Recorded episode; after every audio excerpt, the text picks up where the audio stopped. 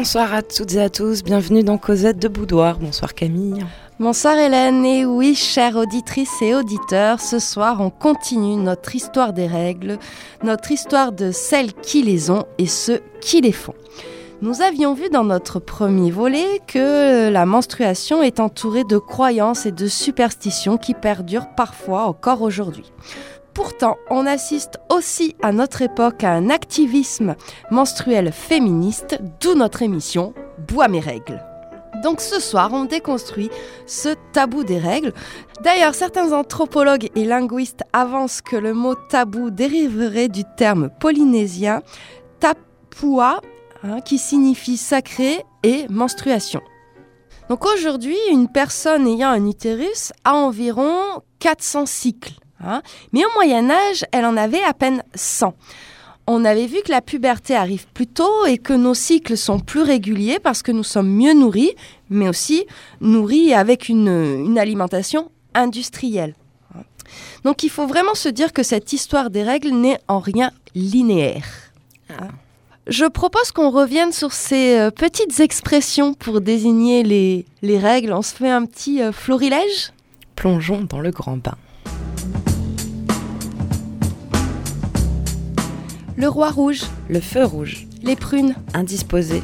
Voir la lune. Toucher sa paille en rubis. Cuisiner ses rougets. Relire poil de carotte. Appeler les pompiers. Attention la routine. Faire relâche. Recevoir sa famille. Repeindre sa grille en rouge. L'armée rouge est en ville. Les choses. La religion mensuelle. Être sur le chiffon.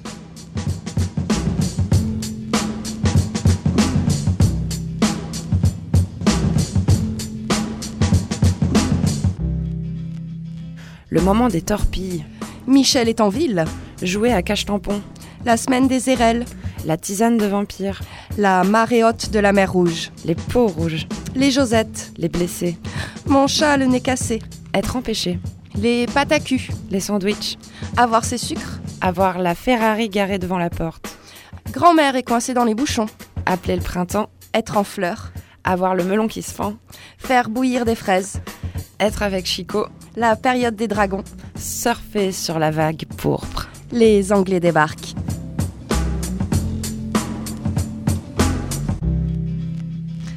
Donc on remarque euh, cette, la richesse hein, de toutes ces expressions et d'ailleurs certaines ont des références historiques, notamment les Anglais euh, débarquent ou les Anglais ont débarqué. Et donc ça renvoie à la bataille de Waterloo en 1815 que les Français Hein. Ah, arrête avec cette histoire. Et donc les Britanniques qui occupent la France à ce moment-là ont un uniforme rouge. Hein. et alors, selon les pays et selon l'histoire militaire des pays, c'est pas la même expression. En Belgique ou en Grèce, on dit les Russes sont arrivés. Aux Pays-Bas, on hisse le drapeau rouge, voire on hisse le drapeau japonais. Ah oui, hmm. pas mal. Petite tache rouge au milieu des draps blancs. On commence par une première partie intitulée Sans peur et sans reproche. Et on va tout de suite évoquer l'histoire des protections hygiéniques. D'ailleurs, de nombreux anthropologues et ethnologues hein, soulignent que encore aujourd'hui, les femmes prennent euh, toutes les précautions pour cacher leur protection hygiénique, notamment lorsqu'elles vont aux toilettes. Elles embarquent le sac à main en entier ou euh, on va cacher euh, les protections aux toilettes chez soi, etc. Alors que tu es chez toi, quoi. Et qu'on se doute bien que tu as tes règles. Donc on voit là aussi hein, qu'il y a beaucoup de choses à déconstruire. C'est en Égypte euh, où on a finalement inventé le tampon, hein, puisqu'on a retrouvé, euh, en faisant des fouilles archéologiques, des petits bâtonnets entourés de linge, et on pense qu'ils servaient à absorber euh, le sang. Pareil, c'est grâce à l'archéologie que au Moyen Âge, on a remarqué qu'on utilisait euh, souvent euh, des petits bouts de tissu en lin, parce que le lin, c'est un tissu qui est plus euh, fin, plus léger. Plus doux. Plus doux aussi. Donc on utilisait plutôt cette matière-là. Et c'est aussi dans les procès d'inquisition hein, où on voit ces morceaux d'étoffe qui sont parfois listés dans les inventaires des objets utilisés par les sorcières. Ah. On a même un musée, un musée de la menstruation, qui a été créé par Henry euh, euh, Finlay euh, en 1994. Donc il était directeur artistique d'un magazine et à force de tomber sur des publicités sur des serviettes et des tampons, il a trouvé que la question de ce tabou était intéressante et il le dit lui-même, je me suis aussi intéressé à ça parce qu'aucun homme ne doit s'y intéresser. Mmh. Hein, donc c'est le côté allons-y parce que c'est interdit. Mmh. Alors ce musée, il est devenu virtuel en 1998 et on peut y découvrir les dessins des euh, premières euh, euh, cups menstruelles à des schémas allemands pour fabriquer des culottes menstruelles ou des serviettes amovibles retenues par des pressions. Hein. Et donc au cours de ses recherches, parce que c'est quelqu'un qui s'est vraiment passionné pour le sujet, il a appris que changer finalement de sous-vêtements et de les laver avait été souvent jugé malsain. Hein. Donc les femmes garder hein, euh, leur tenue euh, tachée parce qu'il fallait pas se changer, parce que c'était mal vu. Euh, et selon lui, c'est surtout au 19e siècle, avec l'avènement des théories de l'hygiène, en fait, toutes les recherches de Pasteur, qu'on a commencé à se dire que ce serait peut-être bien hein, de pouvoir se changer, se laver, et que ça n'avait rien à voir hein, avec ce tabou avant, euh, avant l'invention, on va dire, des serviettes jetables, etc., les femmes utilisaient plutôt des ceintures euh, en caoutchouc euh, qu'elles mettaient à la taille et à laquelle elles accrochaient un linge par des petites épingles à, à, nourrice. Et ça, ça a été utilisé très très longtemps, jusque dans les années 70.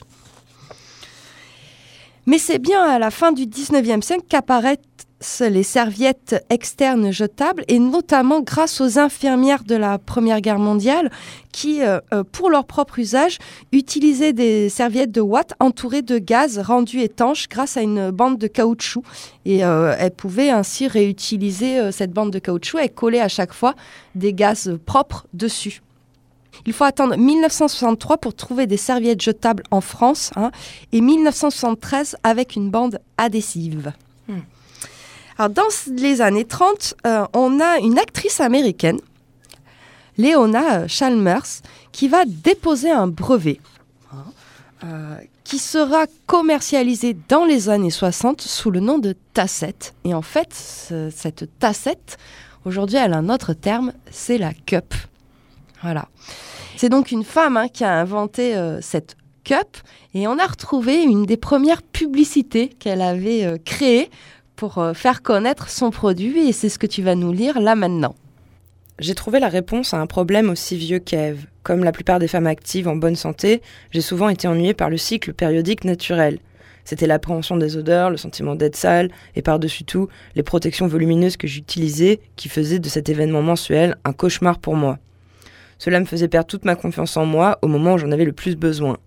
Maintenant, pour la première fois, toutes les femmes menstruées peuvent bénéficier d'une protection hygiénique invisible. La tassette, une petite coupe souple en caoutchouc, met fin à la sensation d'être sale, au risque de mauvaise odeur, ainsi qu'au problème de l'élimination des déchets.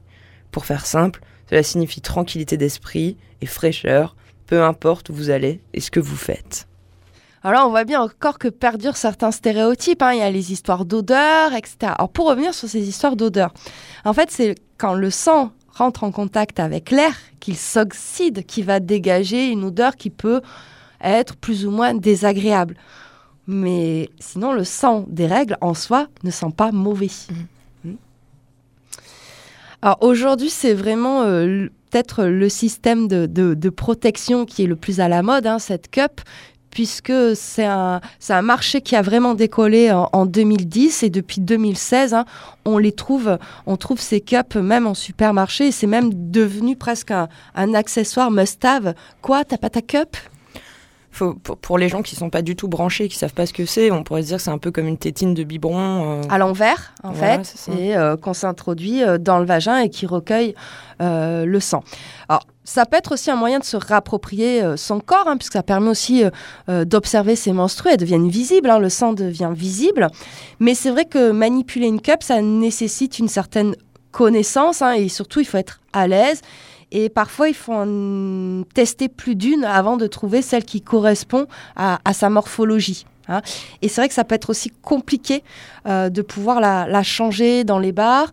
C'est pour ça qu'il y a une application en ligne. Tu dans les bars, dans les toilettes publiques, c'est que pour toi, les toilettes publiques sont des toilettes de bar. Euh, souvent, non. souvent, moi, Pas que, pas que. Pas que. souvent. Mais t'as un petit problème avec l'alcool, donc. Euh. Et donc, tu peux trouver, je reviens à mon appli, hein, tu as une appli qui s'appelle Clean Your Cup et tu as tous les bars où tu peux nettoyer tranquillement ta cup. D'accord. Voilà. Le tampon, c'est 1937 et ça a été inventé par un médecin euh, généraliste et en fait l'idée lui vient puisqu'une de ses amies utilisait des éponges vaginales pendant euh, ses règles. Alors il a eu énormément de mal à imposer son produit hein, puisque c'est une protection interne. Et euh, on est encore dans des années où c'est pas joli d'aller euh, euh, gratouiller dans les parties intimes des femmes. Donc voilà, c'est sûr que pour mettre un tampon, là aussi, il faut connaître son corps.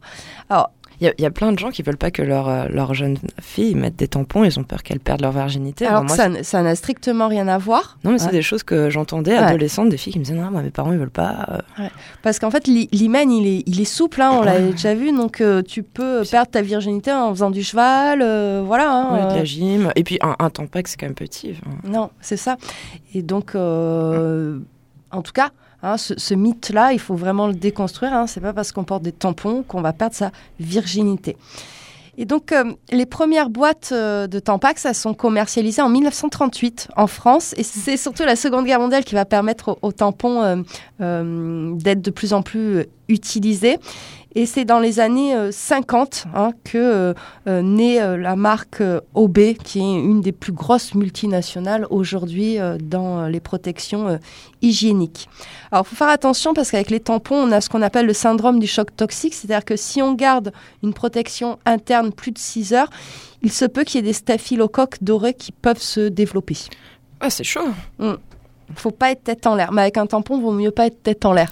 Hein alors aujourd'hui, il y a une grande variété hein, des protections hygiéniques. On trouve les serviettes jetables, les réutilisables, les tampons, les cups, l'éponge, euh, le disque menstruel, la culotte menstruelle, là aussi hein, avec euh, euh, pas mal de, choses qui se développent. Et le dernier truc, là, un peu à la mode, c'est le flux instinctif libre. Hein, où tu retiens le sang de tes règles avec une contraction du périnée. Alors, faut faire attention parce que derrière tout ça, parfois se, se glissent aussi des discours sexistes et, réactionnaires qui peuvent se cacher dans des solutions dites alternatives. Hein. c'est un peu euh, euh, le conflit entre la femme et la mère. Et certains de ces angles d'attaque hein, sont aussi portés par des associations euh, d'ultra-droite. Hein. Il y a un côté un peu donneur de leçons ou, paternaliste. Mmh.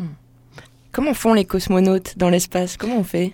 Alors déjà, il y a très peu de femmes hein, qui, sont cosmonautes, hélas, hein, et qui euh, encore moins sont parties dans, dans l'espace. Mais j'ai fait des recherches. En fait, il faudrait soit qu'elles prennent une pilule en continu, soit un implant pour ne pas les avoir, parce que c'est très très compliqué. Enfin, tu, avec la pesanteur, t'imagines?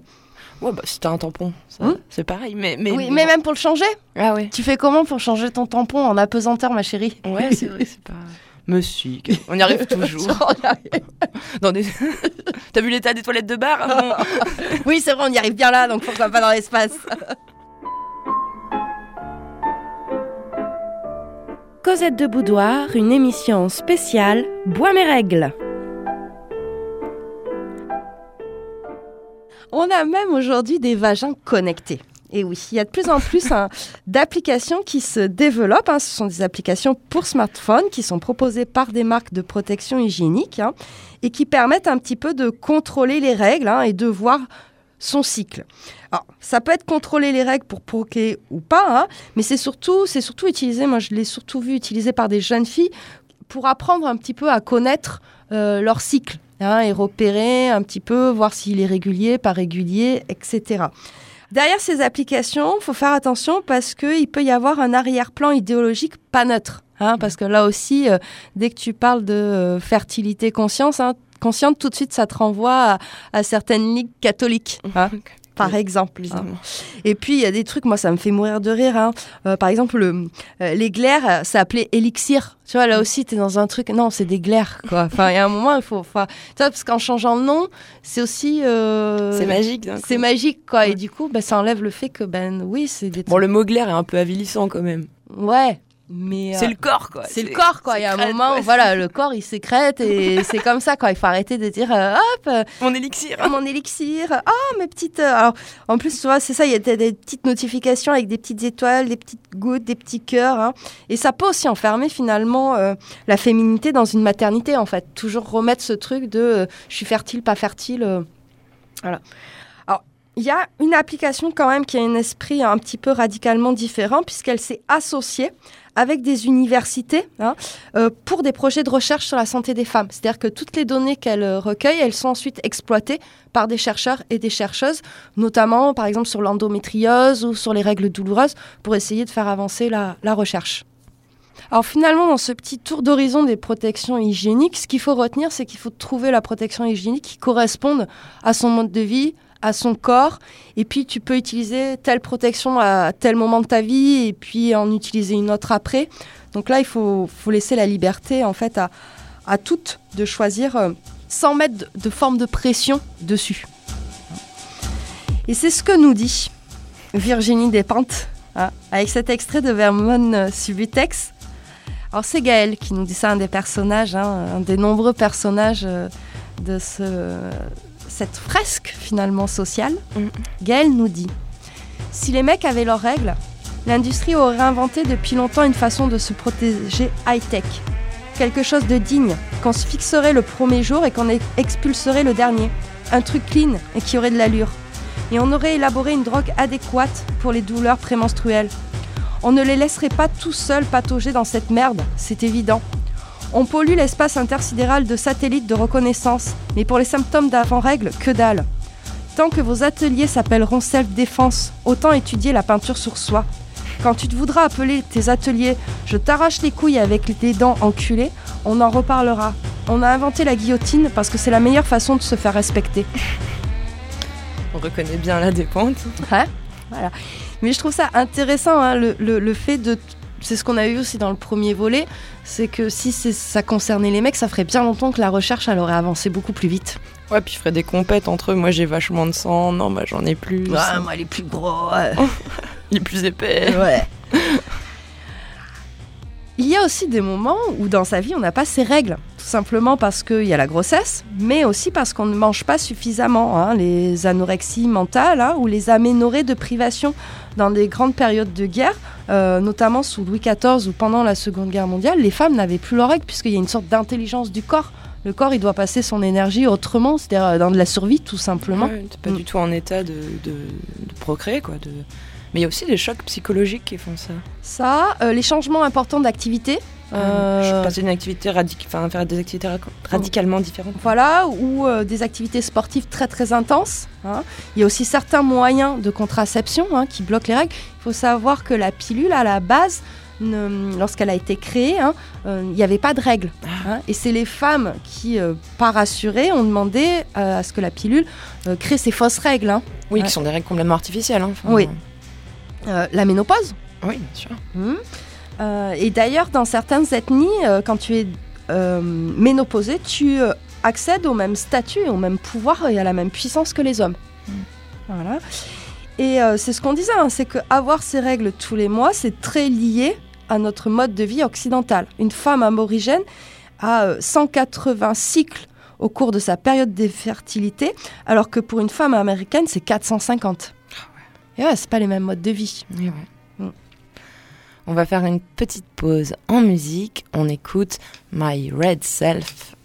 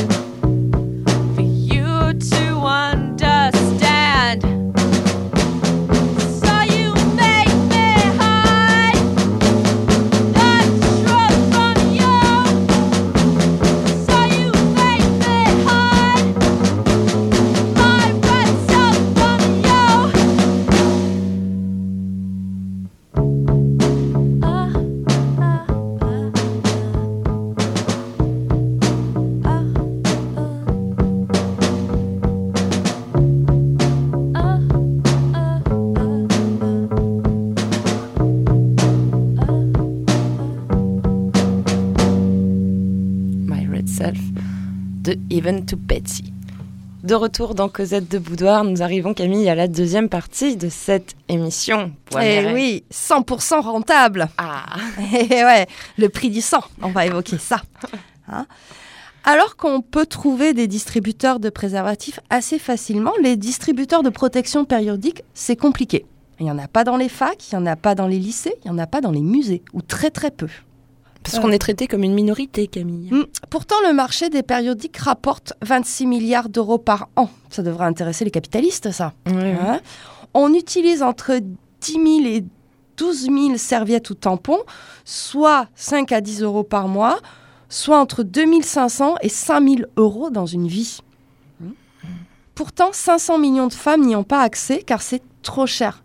Il faut vraiment se dire que l'accès aux protections euh, hygiéniques, c'est euh, un reflet des inégalités qu'il y a partout dans le monde. hein. C'est aussi une inégalité euh, de plus.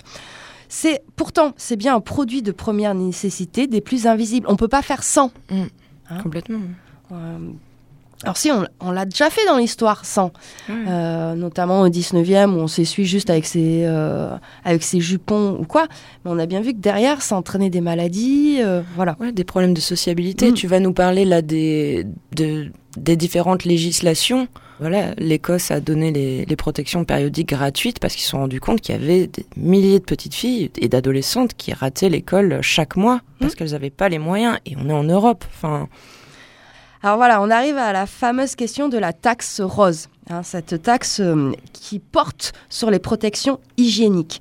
Il faut savoir qu'en France, les protections hygiéniques sont taxées à 20% au lieu de 5%, comme le sont les produits de nécessité. hein. D'ailleurs, Coca-Cola n'est taxé qu'à 5% en France. Ouais, ouais. Est-ce que c'est un produit de première nécessité? Ah ouais, ah Ouais. absolument. hein. Euh, alors aux États-Unis, il y a déjà cinq États qui ont euh, supprimé les taxes hein, et c'est gratuit dans les collèges, les lycées, les facs et les prisons à New York. Ouais, voilà, ça Mm. paraît normal la gratuité. Ah, En Europe, ça pourrait être gratuit puisque de- depuis 2016, la Commission européenne a rendu possible cette détaxe pour tous les pays. Donc Mm. c'est-à-dire qu'au niveau des lois européennes, c'est possible de détaxer. Donc maintenant, ça bloque au niveau des États, quoi. C'est ça. Alors par exemple, en Allemagne, ça reste à 17%, alors que le saumon et le caviar sont à 7%. Ouais. Hein, c'est vrai que caviar, produit de première nécessité. Hein. Mm. Euh, Belgique, le chocolat, il est taxé à 6%, les serviettes à 21%. Espagne, 10%. Et euh, le best-of, hein, c'est la Suède et la Norvège, où c'est élevé jusqu'à 25%, et la Hongrie, 27%. C'est étonnant, euh, du coup, pour la Suède et la Norvège, c'est toujours des pays qu'on cite, euh, tu vois, pour euh, leur politique égalitaire, etc. Bah là, ils sont bien à la traîne là-dessus. Ouais. et- Et ils taxent bien, quoi. Ouais, alors que voilà, c'est gratuit en Écosse euh, pour toutes les filles scolarisées du primaire à la fac. Alors, il y a un rapport de, de l'UNESCO hein, qui dit que lorsque les femmes n'ont pas accès à des protections euh, hygiéniques, eh ben, elles vont utiliser des feuilles séchées, de la boue, de la bouse, des peaux d'animaux, des chiffons, des papiers, et donc ça multiplie les risques d'infection. Au Kenya, une serviette hygiénique coûte 55 centimes d'euros. Donc t'imagines, il t'en faut plusieurs, enfin le budget. Donc il y a plein de femmes qui n'y ont pas accès et comme tu le disais, bah, les jeunes filles ne vont pas à l'école, etc. Hein. Alors, a- en 2017, il y a eu une étude au Royaume-Uni et euh, on s'est aperçu qu'il y avait déjà une personne sur cinq qui avait renoncé de s'acheter des protections hygiéniques faute de moyens et une sur dix qui avait déjà bricolé des protections de fortune. Et 22%, au- toujours au Royaume-Uni, hein, 22% de personnes qui ont déjà renoncé à changer de protection hygiénique autant, euh, enfin, tu vois, Au au, rythme nécessaire, en au fait. rythme nécessaire pour euh, des histoires d'argent, en fait. Et c'est là que finalement les, les moyens que tu nous citais tout à l'heure, qui sont très branchés, etc., dans la, dans la veine un peu écolo, réutilisable, c'est vrai que à ce niveau-là, ça, ça coûte moins cher. Oui, mais tu les payes plus au début aussi. bien Parce ouais, que ouais. là aussi, évidemment, hein, il y a des entreprises qui ont senti le filon et qui sont en train de se faire énormément d'argent en proposant des trucs euh, hyper chers. Alors Ouais. que peut-être le moyen, ce serait de mettre en ligne des tutos pour fabriquer euh, tes protections. Et comme ça... euh, C'est clair, j'aimerais bien voir les marges des fabricantes Mm. sur une cup, quoi. Enfin, Alors, l'Université de Lille, par exemple, a euh, proposé, euh, via une association qui s'intitule Règles élémentaires, de collecter des protections hygiéniques pour les personnes vivant dans la rue. Ah oui, c'est ouais. Il existe même une journée internationale de l'hygiène menstruelle qui est le 28 mai et qui permet notamment aux ONG de sensibiliser hein, à cette nécessité d'y avoir accès.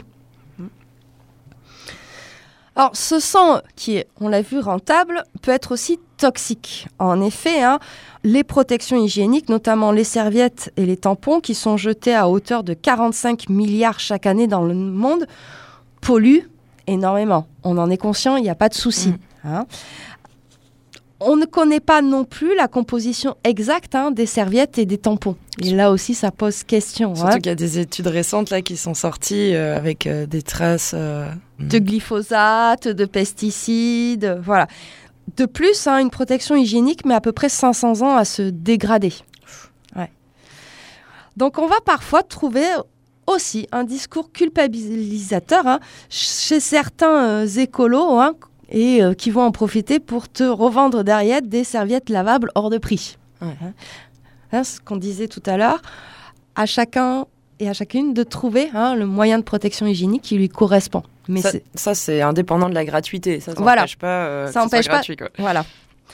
Évidemment que ces fabrications industrielles de protection hein, hygiénique ont aussi un effet sur l'environnement et aussi un impact sur les personnes évidemment qui cultivent ou produisent euh, le coton ou euh, qui sert à fabriquer les serviettes hygiéniques. Mm. Mais euh, dans une, euh, ça c'est des problématiques qu'on retrouve partout dans nos sociétés euh, capitalistes et, et occidentales. hein. Justement, tu parles du capitalisme. On, peut parler euh, quelques instants des, des pubs. euh, Ah, sur mais évidemment. Hein, on va parler de ces pubs.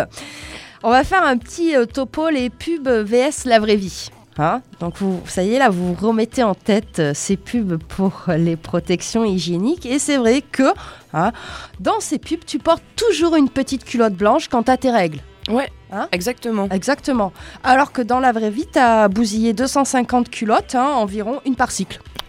À peu près. Hein, et, et aussi, tu as la fameuse culotte des règles. celle dans laquelle tu te sens tellement bien que tu jetteras jamais. Dans les pubs, les serviettes hein, sont fines, elles flottent dans l'air, elles ont des petites ailettes pour se poser sur une main, Ah, Hein oui. tu vois? Dans la vraie vie, tu enlèves le truc en plastique que tu sais pas où poser, tu enlèves l'autocollant principal, tu positionnes ta serviette dans ta culotte, tu repositionnes la serviette dans ta culotte, t'as oublié les petites les ailettes sur le côté, tu l'enlèves, elle tombe côté face. Voilà. Et tu repars pour un tour. Et finalement, notre préféré, c'est dans la pub. Il verse le liquide bleu sur la serviette, genre version thé à la menthe. Ah ouais. Dans la vraie vie, Ou canard WC un peu, c'est bleu. Voilà. comme ça là, petit geste. Alors que dans la vraie vie, il y a 5 mm qui séparent la serviette de l'entrée de ton vagin, d'où l'expression argotique pour désigner les serviettes hygiéniques pâte à cul. Alors pareil, hein, toujours, il y a eu un petit changement de communication dans ces publicités, hein, mais on voit que le marketing est toujours euh, marqué parce qu'il peut y avoir des doubles effets. En rappelant, par exemple, qu'une femme peut faire du sport, nager, danser, elle lui rappelle aussi que sans cette protection, hein, elle prend des risques. Ah oui.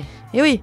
Et puis c'est aussi cette idée-là de non, euh, il faut aller faire du sport. Mais oui, c'est vrai que quand t'as tes règles, t'as tout de suite envie d'escalader la montagne. D'aller ou- courir un 10 000. oui, ouais. en petit pantalon blanc, quoi. Mais oui. Et puis aussi, on assiste aujourd'hui à une multiplication des produits. hein. Donc tu vas avoir pour la nuit flux léger avec parfum, avec applicateur spécial string de couleur noire, perles actives, voile de soie, etc. Tout est bon pour vendre. Ouais. Sauf que là aussi, il faut faire attention puisque c'est pas du tout soumis à la même réglementation que pour les cosmétiques. Donc, les fabricants ne sont pas soumis aux mêmes analyses. Hein. Et en France, il a fallu attendre 2016 et euh, notamment grâce à une pétition portée par une étudiante pour enfin un petit peu connaître hein, la composition de ces protections hygiéniques. C'est un problème. Oui, tout comme euh, euh, tout ce qu'on vend autour de ces protections hygiéniques. hein. Pareil, hein, tous ces gels intimes, savons, déodorants, lingettes hein, qu'on vend en plus des protections hygiéniques hein, détruisent euh, la flore vaginale. Et la flore vaginale, c'est un, bon moyen en fait euh, de vérifier si euh, tout va bien ou pas. Puisque quand elle va pas bien, sa flore vaginale, c'est parce qu'il y a une infection, une allergie, une mycose, etc. hein. Et donc là, on, la détruit à coup de, de déodorant, lingettes, etc. Cosette de Boudoir, une émission spéciale Bois mes règles. Alors, je vous propose un petit interlude musical de Anjo Academy. C'est du hip-hop. Je vous conseille fortement de voir le clip parce qu'il est juste génial.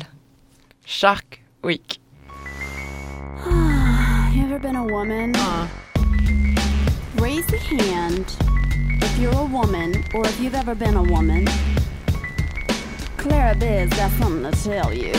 Strap on your red wings, it's time to make this bird sing. My bed looks like the elevator from The Shining. Contemplate, don't hate, cause I look like Sharon Tate or a piece of rare steak when I masturbate. Bleeding since 11, bitch. I new to this. Feels like a werewolf is living in my uterus. My body never feels quite as acute as this. I wanna cover up my shit like Hasidic Jewish chicks. Wake up to a bloody side of the bed. I'm looking like a goner. I'm dead like Laura Palmer. I'm kinda worried about toxic shock. I've had a tampon in my box since like 4 o'clock. Hard boil my egg and pump me like a keg. My pad is soft. And like Laura Croft, he's about to raid my tomb. Motherfucker. I got a bloody womb, Motherfucker. well, some of y'all might know about Yeah. the time of the month. Some of y'all don't. Yeah. Oh, oh. I need OBs. I run to the Dwayne Reed. I cop the Midol, the chocolate, and the Kraft mac and cheese. Maybe I call the weed man and I smoke some trees. Lay in the cut and I Bleed, bitch, bleed! bacon cherry pie in the Kotex. Blood dripping down your neck after sex. Not Sookie I Stackhouse. rescind your invitation. Cold chillin' on a yacht on my Red Sea vacation sippin'. Bloody Mary, shit is scary. Gnarly like a prom date with your homegirl Carrie. Torn in half, black Dolly Stilo. You know the vino spillin' from my hole could fill a carafe. I wouldn't laugh if I were you. Don't fuck with Claire. About to rain in blood, bitch. Slayer. Time of the month for your grandma draws. Make the water turn red like da da jaws. Miss Wednesday? Oh, wh- what's a period? Once a month, an egg is released from your ovary, travels down your fallopian tubes, and embeds itself in the lining of your uterus. Then, the 28 day cycle happens, and the lining is shed from your uterus and pours all over your panties. and that's how it is. Uh-uh, call me an off fag, red paint so natural. Collect it once a month and know it don't from your ass. So I'm hungry, I'm hungry and it's time to munch. I slurp her like spaghetti, got marinara on my tongue. And if you got a heavy flow, I do you in the shower. Keep my bedspread clean, smelling like flowers, driving bloody round the block, getting tampons for the stock, leaving raised. Pies when your motherfucking mail, but you bet tampon strings out. Cause it's Shark Week, John Wayne, Red River. uh, flowing like a creek is about to get real fishy. Swimming in your meat. I got a 10 foot dildo if she looking real beat. Who this nasty ass trick trying to get with me? I ain't stab you, bitch. You're just in heat. Oh, yes. No, you didn't. That's what it's like, gentlemen. I mean, sharks. Meow. I'm just about done with mine.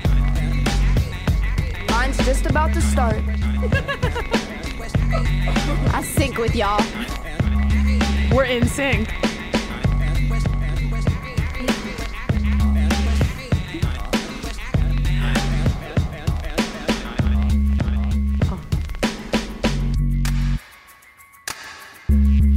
Shout out Dubious Luxury.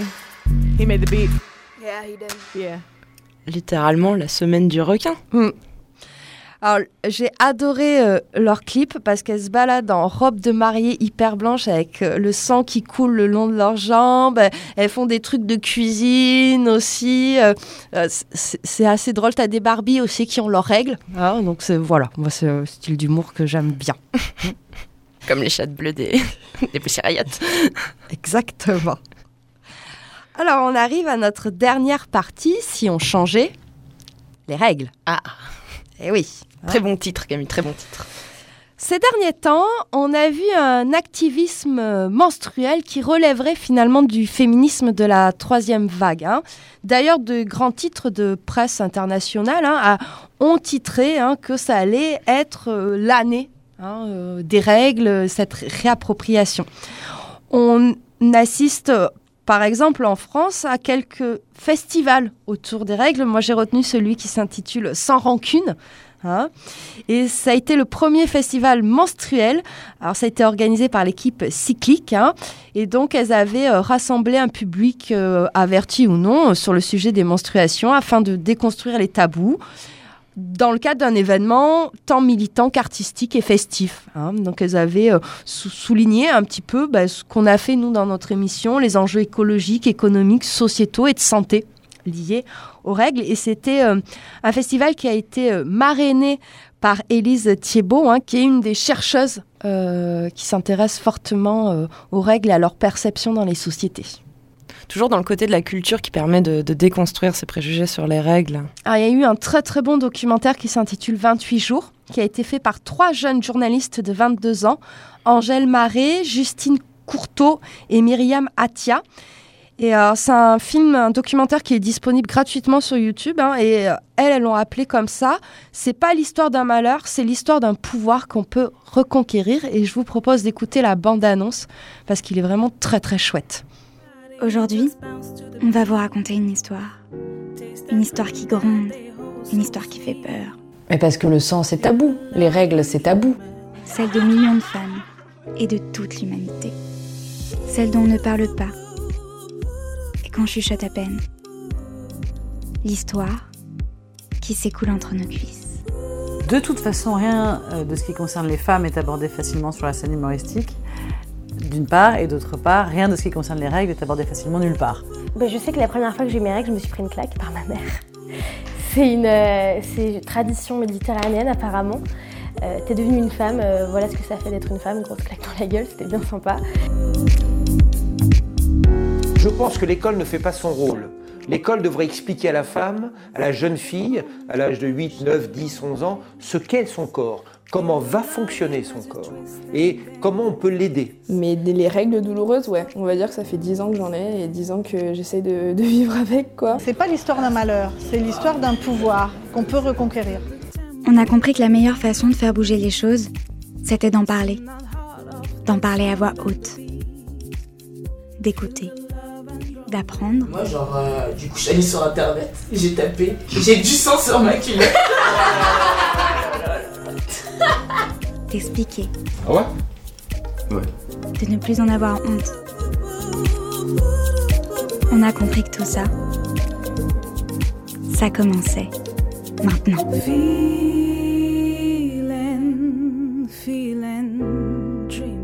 Je vais bientôt les avoir d'ailleurs. Tu nous le disais, on peut le voir sur YouTube ce Mm. doc.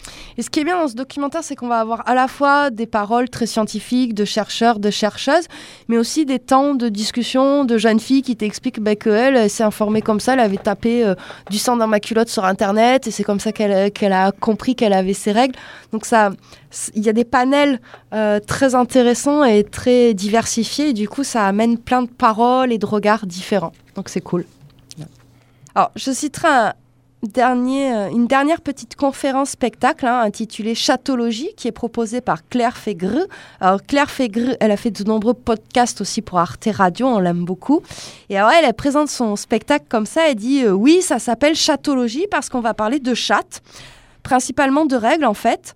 Donc euh, il va y avoir un, un peu de gros mots hein, tels que cul, bite et Laurent Vauquier mais aussi quelques infos sur le cycle menstruel, la manière dont elles sont perçues, vécues, subies, et un spécial featuring avec Pline l'Ancien qui viendra nous faire part de ses considérations hautement scientifiques sur le sandwich à la mayonnaise. On renvoie à l'émission précédente où on lisait justement le, le texte de Pline l'Ancien ouais, à ce sujet. ouais. Ouais, donc là aussi, hein, on est euh, dans un deuxième ou troisième degré, mais avec vraiment des recherches scientifiques et euh, cette volonté de rendre accessible des savoirs à toutes. Bon, la militance est vraiment forte euh, maintenant euh, sur ce sujet-là. Oui, et ça touche tous les domaines puisqu'on a même des actions sportives militantes. hein. Je pense en 2015 à cette artiste Kiran Gandhi, hein, qui est la batteuse de la chanteuse Mia. Voilà. Et qui va courir le marathon de Londres sans mètres de protection hygiénique. Elle va courir 42 km 195 en 4h49 minutes et 11 secondes. Parce qu'elle voulait pas se prendre la tête à gérer ça pendant sa course. Elle dit Moi, je suis venue pour courir. Hein. C'est ça qui me préoccupe à ce moment-là. J'ai pas envie de me dire Ah, il faut que tu changes ton tampon ou des choses comme ça. Et pour elle, ne pas parler de son corps, c'est la forme d'oppression la plus efficace, puisque si on interdit de parler biologiquement de ce qui arrive euh, lors des règles, etc., ça empêche d'aborder des problèmes médicaux. Et puis du coup, elle te construit aussi le truc, euh, voilà, que les règles sont une maladie, qu'il faut, euh, enfin, tu vois, qu'on fait rien, qu'on est tout endolori. Bon, c'est aussi une façon de mettre euh, ces règles en visibilité euh, lors d'un événement ultra sportif. hein. Mm. Alors au JO de 2016, on avait une nageuse chinoise qui avait brisé l'omerta puisqu'elle a évoqué sa fatigue due à ses règles à l'issue d'un relais 4 fois 100 mètres. Alors elle avait dit attention, je dis pas ça comme excuse, je dis juste j'étais un peu plus fatiguée que d'habitude, j'ai mes règles. Voilà. Et euh, c'est peut-être la première fois que je vais citer euh, ce journal dans une émission de Cosette de Boudoir, mais l'équipe, en 2017, avait sorti un dossier intitulé Les règles, les championnes brisent le tabou. Avec des témoignages, etc. Ouais. Parce que, en fait, quand tu fais une activité sportive de très haut niveau, tu peux aussi ne plus avoir tes règles. hein. Ton corps peut décider de euh, se concentrer quelque chose. Surtout des disciplines qui nécessitent, tu vois, une grande maigreur, une grande Mm. sécheresse, euh, comme voilà les disciplines de, de fond ou de l'explosivité d'ailleurs. Mm. ouais. Bois mes règles, une émission spéciale de Cosette de Boudoir. On voit bien aujourd'hui qu'il y a un point sur lequel il est plus que nécessaire d'avancer, c'est l'éducation. Normalement, hein, dans l'éducation vie affective et sexuelle qui est proposée à l'école, les règles devraient être abordées. Mais généralement, elles sont abordées d'un point de vue biologique très court et surtout, on ne déconstruit pas toutes les superstitions euh, qu'il peut y avoir autour. D'ailleurs, lorsqu'on se penche plus sur ces traités éducatifs euh, sur l'adolescence, on remarque que ceux-ci insistent sur le fait que les menstruations doivent être impérativement dissimulées, que le sang ne doit pas laisser ni tache ni odeur. Tantôt c'est présenté comme une évidence, tantôt justifié en référence à un savoir-vivre ou un respect vis-à-vis d'autrui. En gros, euh, cache bien moi tout ça, ça c'est ce que ça sous-entend. Et là aussi, tu vois comment tu peux faire perdurer certaines superstitions ou euh, certaines idées reçues. hein. Si on regarde du côté de l'Inde, où là aussi il y, a eu, plusieurs documentaires, donc il y en a un euh, un peu ancien qui s'appelle Menstrual Men, et il y en a un nouveau là, euh, ces derniers temps qui est sorti aussi. Et euh, en Inde, ce sont plutôt les hommes qui parcourent euh, euh, le pays pour parler des règles et aider les femmes à fabriquer des protections ou installer des toilettes. Et là aussi, c'est pour déconstruire cette idée-là que les règles ne seraient qu'une histoire de femmes. Il y a même un, un- un site euh, en Inde qui s'appelle euh, Menstrupédia, un peu comme un Wikipédia des règles. Dernièrement, je ne sais pas si tu t'en rappelles, mais il y a eu cette interdiction d'entrer dans les temples pour les femmes menstruées. Et donc, comme pour les gardes, c'est impossible de vérifier si une femme a ses règles, certains temples sont interdits tout simplement aux femmes de 10 à 50 ans. hein. notamment comme celui du Sabarimala dans le Kerala. 5 millions de femmes ont fait une chaîne énorme sur 620 km pour protester contre euh, cette interdiction et certaines ont pu pénétrer euh, dans ce temple. Donc là aussi, on retrouve bien cette volonté d'éduquer et d'agir et de faire euh, bouger finalement les règles. Cette volonté de déconstruire et d'éduquer, on le retrouve dans ce clip vidéo qui est très second degré, à Got That Flow. On se l'écoute et on en parle juste après. Ah. Oh. Ugh. Just got my period. Oh, no way. Has anyone got a tampon? Oh. It's a big one. Do they have to be so grotesque about it? I know. Men wouldn't do that. Sorry, is there a problem? No, no. Just something should be spoken about in private, don't you think? Yeah, I don't think everyone needs to hear about your um. Our natural reproductive system just doing its job? Something that happens to 50% of the population? Yeah, one of the fundamental foundations of human existence. Yeah, because it's gross. I mean, can't you be more ladylike? Um, yeah. Yeah, we can be more ladylike. Sorry, guys. Thanks, sweetheart. That'd be great. I got that flow. I've got that flow. I've got that five day flow. I've got that flow. I got that once a month flow, that flow that happens down below. So I'm glad they were fancy. I can't go on that first date, cause I am tripping ovulate. Just go out and get your tramp on. I'll make sure I pack a tampon. I'm leaking placenta, so I hit that shopping center and I use my credit card. I use my credit card and I try on a wicked dress, but I'm bloated and super stressed, and now that dress won't fit, but I don't give a shit. Cause I got that flow. I got that flow. And I think that you should know I got that flow. Someone give me something tasty like a chocolate or a pastry. I need to eat some high carb shit, cause my emotions hurt a bit. Somebody give me a burrito. I could do with some Doritos, and I eat the whole bag when I am heavy on the rag. Oh, I'm sorry to offend, but I'm gonna start my rant again. Can't handle the natural blood I leak, but you watch violent UFC? Why should you be unimpressed? At my psycho PMS, I just shout my battle cry and bleed for five days and do not die. I got that flow. I got that flow. I just wanna let you know I got that flow. It's the red demon flowing on my panty liner. It's been growing in strength inside my vagina. It was forged in the depths of my uteral cavity. Now it's crawled from the darkness thanks to gravity. It's that time of the month and the painters are in. I ain't got no baby, so keep living in sin. Cause if your egg's not fertilized by the sperm, then it's back for another three to five day term. All you sensitive lads, it's not that bad. It's the magic of life mushed into a pad. It's one part blood, two parts tissues, three parts crud, and 20 parts issue. If you think me talking about my flow is wrong, well, that's the whole reason why we wrote this song. It's here and it's gonna make our vaginas look like that corridor from The Shining. I got that flow. I got that menstrual flow. I got that flow. I got that flow.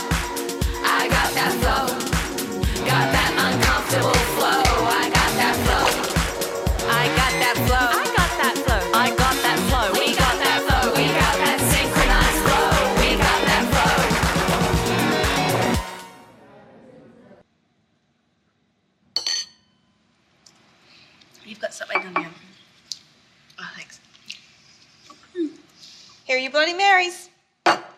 Extra bloody. It's on us.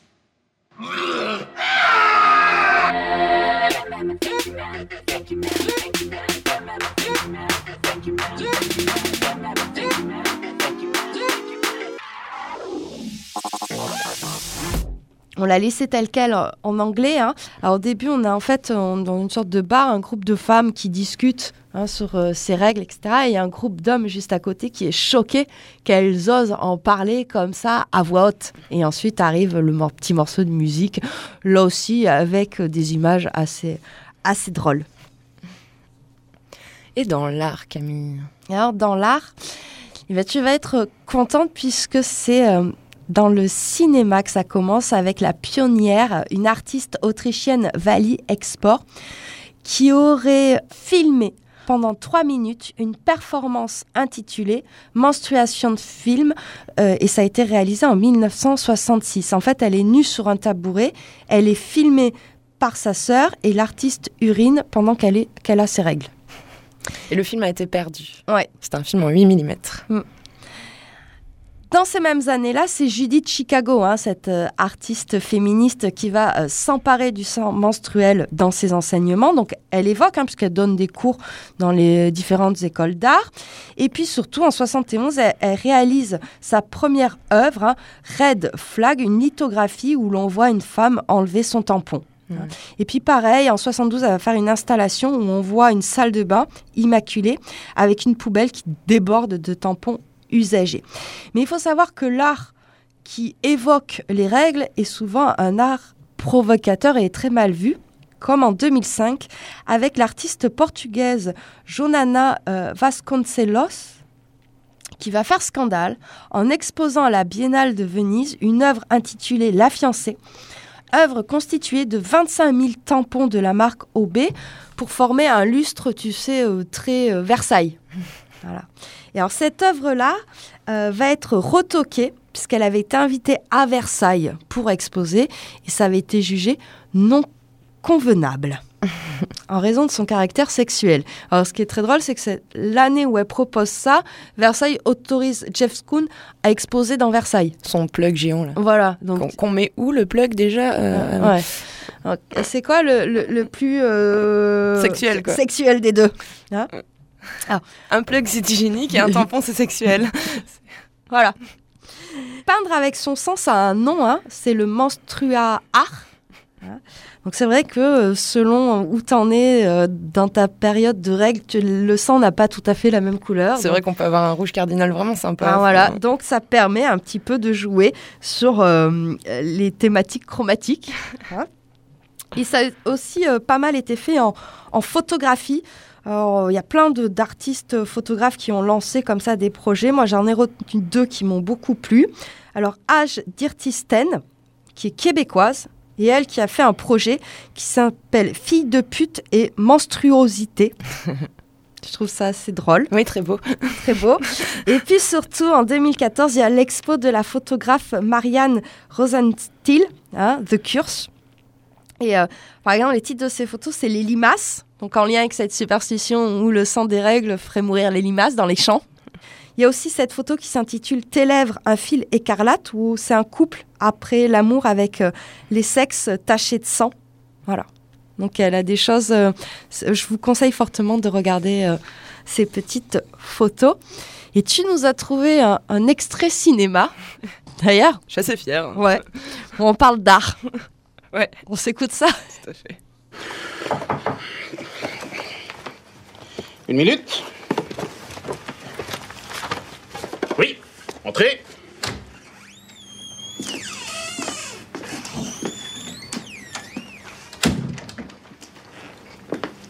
Bonjour, je viens pour le rendez-vous du travail. Asseyez-vous. Vous êtes mademoiselle Pilardos. Euh, oui, c'est ça. Mais vous pouvez m'appeler Miss Ming si vous voulez. D'accord. Donc, alors, comme vous le savez, ici nous travaillons main dans la main avec la mairie, pour laquelle nous effectuons au quotidien des missions de nettoyage. Je vous parle de la mairie, mais il faut savoir que nous sommes présents aussi dans le secteur privé. Vous avez déjà une expérience dans le secteur, je veux dire, euh, en tant qu'agent d'entretien? Hmm, Non, jamais. Euh, en fait, j'aime bien nettoyer chez moi. Mhm. Et euh, quand je reçois des gens qui viennent dîner, et c'est normal, c'est mes amis après tout, j'ai envie que tout soit propre. Bien, bien. Vous travaillez vite? Non, pas trop. J'aime bien réfléchir avant. Mhm. J'aime bien faire le vide devant moi. D'ailleurs, j'ai eu l'idée de faire un CV avec du papier toilette et le sang de mes règles. Et puis, euh, j'ai aussi eu l'idée de créer un arbre à avec les intestins de mes cochons. C'est en fait, c'est mon tonton Serge qui a eu l'idée, car il est de passage chez moi. Bien, oui, bien. Euh, vous, avez, vous avez une idée de, de ce que vous voulez gagner? Je réfléchis un peu. Hmm, disons 3000, c'est mon chiffre fétiche. 3000. Bien. Votre candidature nous intéresse. Euh, je J'hésite encore un, un tout petit peu. Euh, je je vais peut-être vous demander de nous attendre, de, de m'attendre dans la pièce à côté, et d'ici 2-3 minutes, je vous donnerai le, le résultat final de notre entretien. Vous faites comme ça? D'accord, monsieur, je vous dis au revoir, monsieur.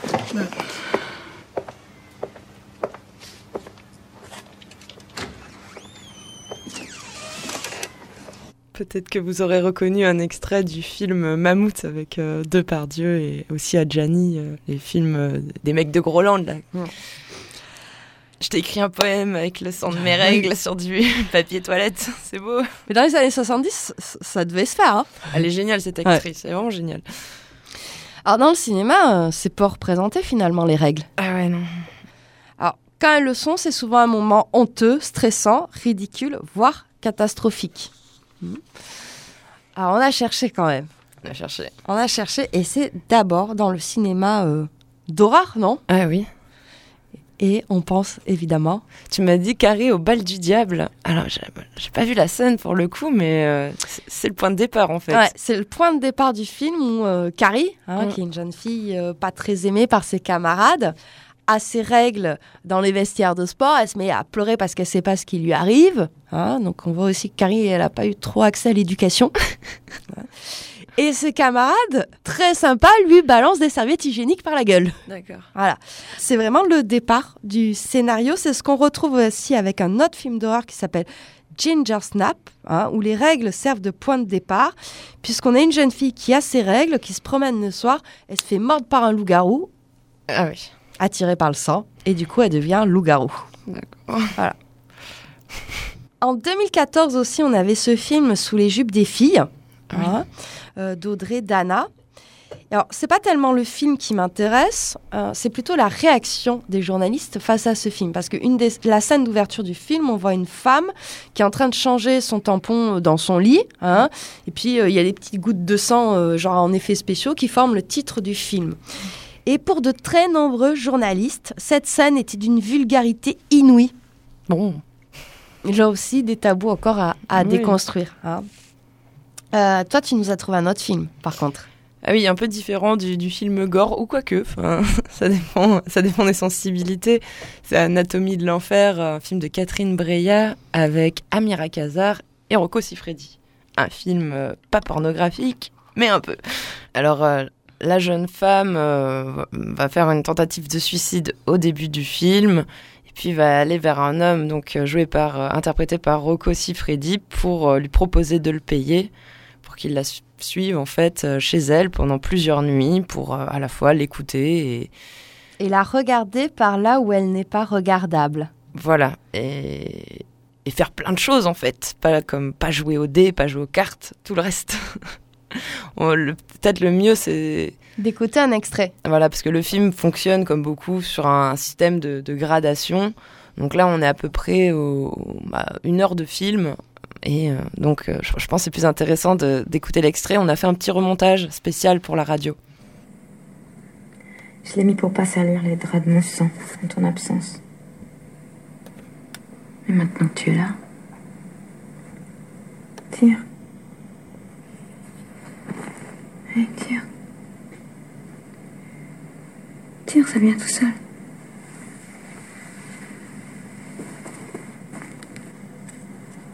Tu vois, tout est là. À cause de ce sang, ils nous disent impurs. Parfois, ils nous serrent plus la main. Ils veulent plus de relations avec nous pendant cette période qu'ils appellent nos périodes. En réalité, ils ont peur de ce sang qui coule sans qu'aucune blessure nous soit faite.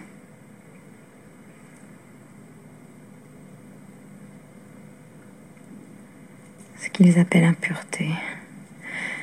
Moi, au contraire.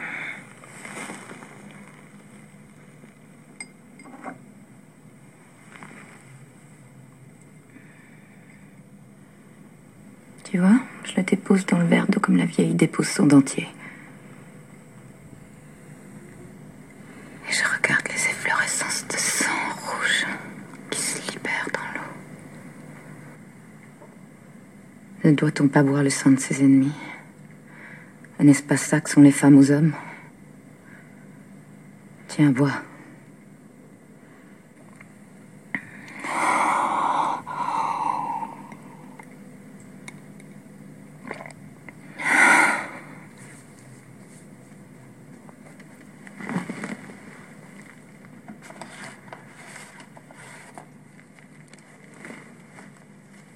On en fait toute une affaire. Tu vois l'espace qu'il peut prendre dans le corps sans qu'on sente rien C'est l'espace de la plupart des verges humaines. La preuve que le coït, c'est pas la matérialité de l'acte, mais son sens. Moi, je peux me l'enfoncer comme ça. Jusqu'au bout.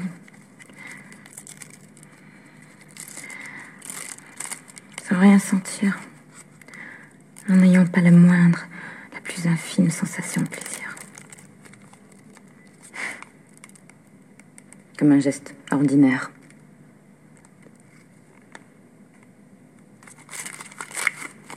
Regarde.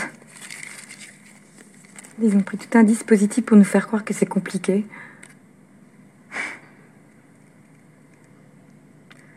Ainsi peut-on se le mettre en place en se touchant, en restant intact de toute sa virginité. en n'ayant aucune exploration de son sexe. Tu vois, tu t'introduis le bout du carton. Maintenant tu pousses comme avec une seringue pour t'injecter comme une sorte de. un shoot dans les veines sans, sans rien sentir que l'hygiène du coton hydrophile. Comme pour suppurer une plaie douloureuse et je sens rien. Je sens rien.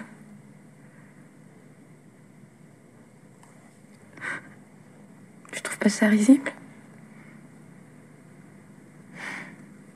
J'aurais réellement de bon cœur si ça n'augurait pas quelque chose de terrible. Car il faut bien que quelque chose de terrible rampe dans le cerveau de celui qui a calligraphié de son écriture, servile et appliqué, cette chose infâme. Un homme, tu peux en être sûr. Un homme qui se croit supérieur et protecteur. Et qui ne nous aime pas.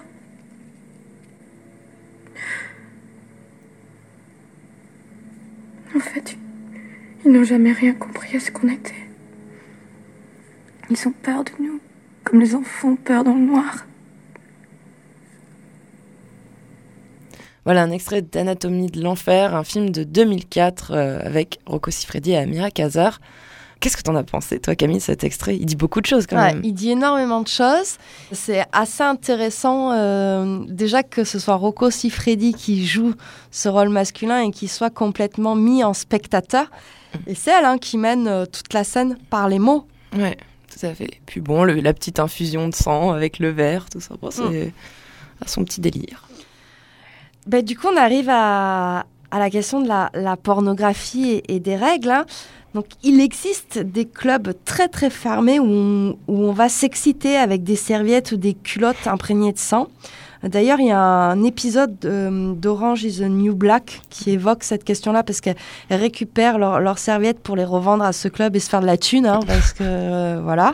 Comme les japonaises qui vendent leurs petites culottes. Mais finalement, on a très peu de scènes avec euh, des règles dans le cinéma euh, pornographique. Donc, il existe bien une catégorie euh, YouPorn, période porn, hein, avec un, un hashtag menstrual ou euh, hashtag Red Rhapsody. hein. Mais c'est pas très très progressiste, hein. donc parce que généralement elles perdent des litres de sang, donc on peut pas les pénétrer, donc elles vont être punies. Voilà. Et l'autre alternative, c'est un, un homme humilié par une dominatrice obligé de lécher les règles. Donc on est toujours dans un truc de dégoût, de voilà. Oui, c'est Euh, pas normal, quoi. Enfin, Mm. Et puis, de manière générale, euh, dans les tournages porno mainstream, il n'y a jamais une goutte de sang. hein. Autant pour des annales, il peut y avoir des accidents, mais jamais de fuite dans des pénétrations vaginales, comme jamais de sécrétion. Et même dans le domaine plus alternatif, on a peu de représentation. J'ai lu euh, un, un article où Ovidie s'interroge elle-même si elle a le droit de représenter les règles, s'il n'y a pas des, des codes qui interdiraient ou quoi. Et j'ai trouvé un film porno euh, féministe hein, qui s'intitule euh, de Erika Lust. La réalisatrice peut-être la plus connue euh, de, films porno. Ouais, pour adultes. Non, pas pour adultes. parce que c'est- Film pour adultes, ouais, oui, si tu veux. Euh, C'est vintage comme expression, euh, film pour adultes. Euh, et ce, ce film s'intitule euh, Can Vampires Smell My Period? Eh oui, est-ce que les vampires peuvent ressentir mes périodes? En tout cas, les loups-garous, euh, sur- Ouais, ouais. Les loups-garous, ouais. J'en arrive à la der- dernier extrait de, de cette émission. C'est le roman de Charlotte Roche, hein, Zone humide, qu'on a pas mal lu déjà. hein. Et là, je vous ai trouvé un petit extrait euh, sur les règles. Autrefois, c'était répugnant pour un homme de baiser une femme qui perd du sang. Apparemment, les temps ont bien changé. Quand je baise avec un mec qui aime que j'ai mes règles, nous salompons le lit de façon gore. Je préfère qu'il y ait des draps bien blancs et tout propres si j'ai la possibilité d'influencer les choses. Et je change très souvent de position et d'emplacement dans le lit afin de bien étaler le sang partout. Je privilégie les positions assises ou accroupies, laissant à l'attraction terrestre le soin de me vider la chatte de mon sang. Si j'étais étendu, il ne pourrait guère que s'y accumuler. J'adore aussi qu'on me lèche quand je perds du sang. Il est vrai que c'est un moyen de tester le courage de son partenaire. Quand il a fini de lécher et qu'il lève les yeux, je l'embrasse pour que nous ayons l'air de deux loups venant de déchiqueter un chevreuil. J'aime bien aussi avoir le goût du sang dans la bouche quand nous continuons à baiser. Pour moi, c'est très excitant, et je suis souvent triste quand mes règles cessent après deux ou trois jours passés dans la gueule du loup. Voilà Camille, tu viens de nous lire cet extrait euh, de Zone humide. Juste une remarque, on peut se dire c'est c'est quelque chose de pas banal dans les mentalités, mais dans la vie des couples, en fait, c'est quelque chose qui est hyper quotidien. Ouais, le côté porno, c'est Mm. vraiment la sublimation de la sexualité, donc je, je peux quelque part aussi comprendre que ça intervienne pas. Pourtant, c'est partie de la vie des gens. quoi. Mm. Enfin, Mais on voit hein, qu'il y a euh, beaucoup, beaucoup de travail encore pour euh, déconstruire tous les tabous, toutes les idées reçues. Il y a encore des paroles qui doivent euh, se, se libérer. hein.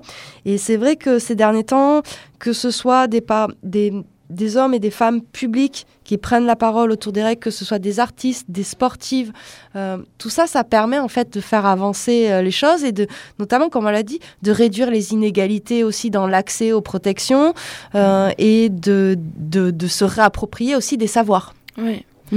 Et euh, juste peut-être aussi dire souvent, on, on entend peut-être que les hommes, tu vois, ne, ne connaissent rien euh, aux règles. On peut se dire, bon, bah, peut-être qu'ils ont leur part de méconnaissance, mais comme euh, les filles, en fait, et que aussi l'oppression est aussi euh, transmise par les filles, en fait. Mm. C'est les mères qui disent à leurs filles, maintenant t'es une femme, et que parfois les hommes connaissent le goût du sang. Ouais, comme on l'a vu dans ce dernier extrait. Voilà. En conclusion, on a vu que hum, cette histoire des règles, en fait, c'est l'histoire de tabous, de superstitions hein, et de connaissances parfois perdues, retrouvées, réappropriées, qu'il y a beaucoup de boulot. Hein, et il y a beaucoup de choses encore à, chercher et à creuser. hein. Euh, De plus en plus de, féministes proposent de parler de menstruator hein, pour évoquer les personnes ayant leurs règles, qu'elles se reconnaissent ou non en tant que femmes. On a vu que cette histoire aussi, elle n'est pas linéaire, que euh, c'est lié, hein, cette idée de régularité du cycle, etc. C'est lié vraiment à nos sociétés occidentales contemporaines et que dans l'histoire, hein, euh, les femmes avaient beaucoup moins de cycles et euh, avaient leurs règles beaucoup plus tard. Finalement, il reste euh, deux grands axes à, travailler hein, euh, pour euh, ces histoires de règles et de menstrues. Peut-être un axe physique et médical qui porterait sur l'éducation des différents types de protection, les maladies, et après un axe plus moral qui porterait sur les stigmas qui concernent les règles et qui aurait pour but de permettre aux personnes ayant leurs règles de les vivre sans avoir honte, tout simplement. Mm. Hein, C'est un petit peu les, deux axes qui se dessinent. hein. Cette émission a été préparée avec les règles Quelle aventure d'Élise Thiebaud et de Myrion Mal. Ceci est mon sang d'Élise Thiebaud. L'article Sang impur de Lenaour Valenti. L'ouvrage Sans tabou de Camille Emmanuel et Le grand mystère des règles de Jack Parker. Merci beaucoup Camille. Vous retrouvez cette émission sur l'audioblog Arte Radio Cosette de Boudoir. Vous visitez notre page Facebook et notre Instagram aussi Cosette de Boudoir. Merci beaucoup, très bonne fin de soirée à toi et à vous. Au revoir.